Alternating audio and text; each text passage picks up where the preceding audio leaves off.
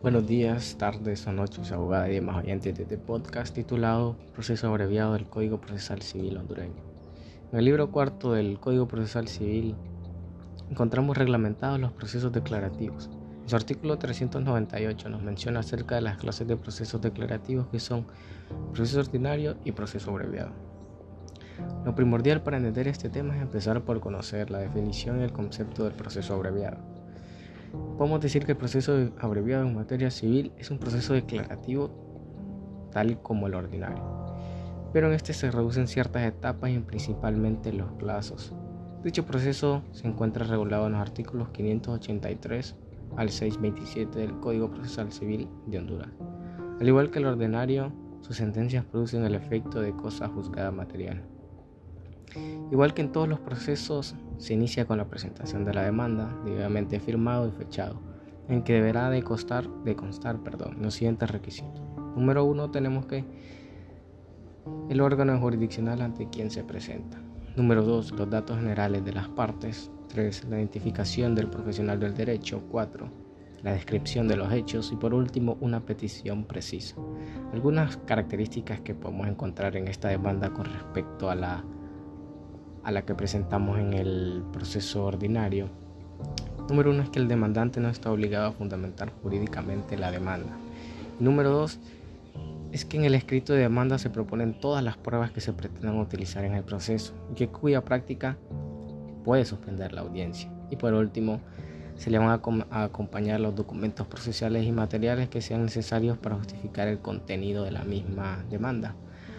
Eh, se van a decidir por los trámites del proceso abreviado, cualquiera que sea su cuantía, las demandas que puedan concurrir entre comuneros conforme al Código Civil, aquellas que son pagos por consignación y las relativas a las siguientes materias, que aquí pasamos al ámbito del proceso abreviado, ¿no? que es todo aquello que deberá conocerse mediante este proceso, que serán las que enumeraré a continuación. Como primera tenemos la expiración del arrendamiento e impugnación de depósitos por las causas establecidas en la ley de inclinato, las pretensiones posesorias, la calificación registral, rectificación de hechos o informaciones inexactas y perjudiciales, arrendamientos financieros y venta de bienes muebles a plazo, propiedad horizontal, prescripción adquisitiva, deslinde y amojonamiento, las pretensiones derivadas de accidentes de tránsito. Igualmente, se decidirán por los trámites del proceso abreviado las demandas cuya cuantía no sea superior a 100.000 lempiras. La iniciación del proceso, como mencioné, es al inicio de, este podcast, es con la correspondiente demanda en la que se detallarán los datos de las partes, hechos y se fijará lo que solicita con claridad. El juzgado en el que haya recaído su conocimiento deberá emitir una resolución, un auto, en plazo de cinco días desde su presentación por la que emitirá la demanda a trámite. También acordará su notificación a aquel contra quien se interpone la demanda, que nosotros lo llamamos demandado, y va a citar las partes para la única audiencia. Entre la citación y la celebración de esta audiencia va a mediar un espacio mínimo de 10 días y un máximo de 10. Eh, las partes deberán acudir al juicio con las pruebas en las que se basen sus pretensiones, porque recordemos que es una única audiencia. Y en ese mismo acto el demandado deberá contestar la misma demanda. En el caso en el que el juez aprecie la demanda de efectos o que no se eh, cumplen presupuestos procesales subsanables, vuelva a notificar al demandante para que lo subsane dentro de un plazo de cinco días. Eh, en caso de que el demandante no produjo la subsanación de esta demanda, pues se va a archivar lo actuado.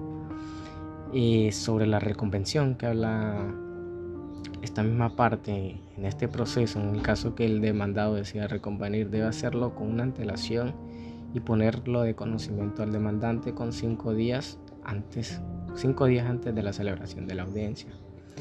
En el caso de la incomparecencia de las partes, dice que si el demandado no comparece, se le va a declarar en rebeldía y tras la celebración del juicio se va a dictar sentencia de acuerdo con la solicitud realizada por el demandante, obviamente.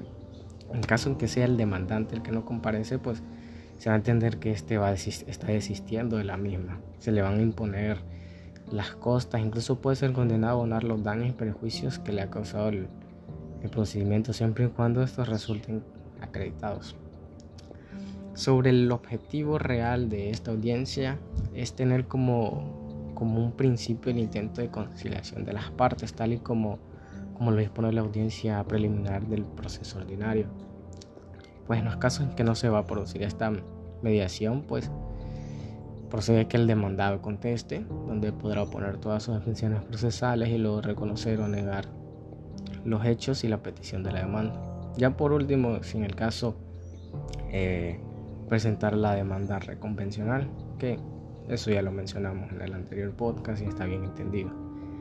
En el siguiente paso por realizar en la audiencia es la contestación a las excepciones y la resolución donde el demandado tendrá el turno de contestar cada una de las excepciones procesales y materiales que hizo efectivas el demandado. Asimismo, pondrá manifiesto los defectos procesales referidos a la personalidad y representación de este. Pues será el juez quien dirigirá el debate en todo momento y resolverá cada una de las excepciones eh, procesales que son propuestas por las partes.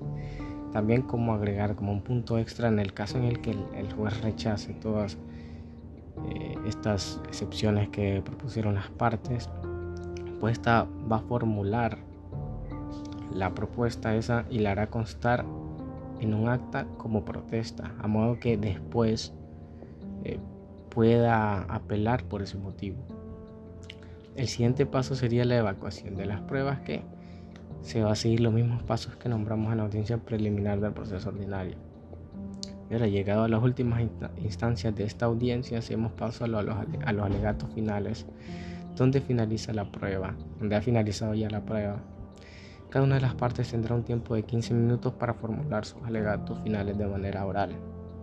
Eh, tras la celebración de, de la audiencia, pues el juicio va a quedar como para una sentencia. Entonces aquí el juez va a tener un plazo de 5 días tras terminada la audiencia para dictarla. En materia de recursos, eh, contra la eh, sentencia que en su caso se dicte, las partes podrán interponer un recurso de apelación. Eh, un muy buen día y un placer que hayan escuchado este pequeño resumen del proceso abreviado.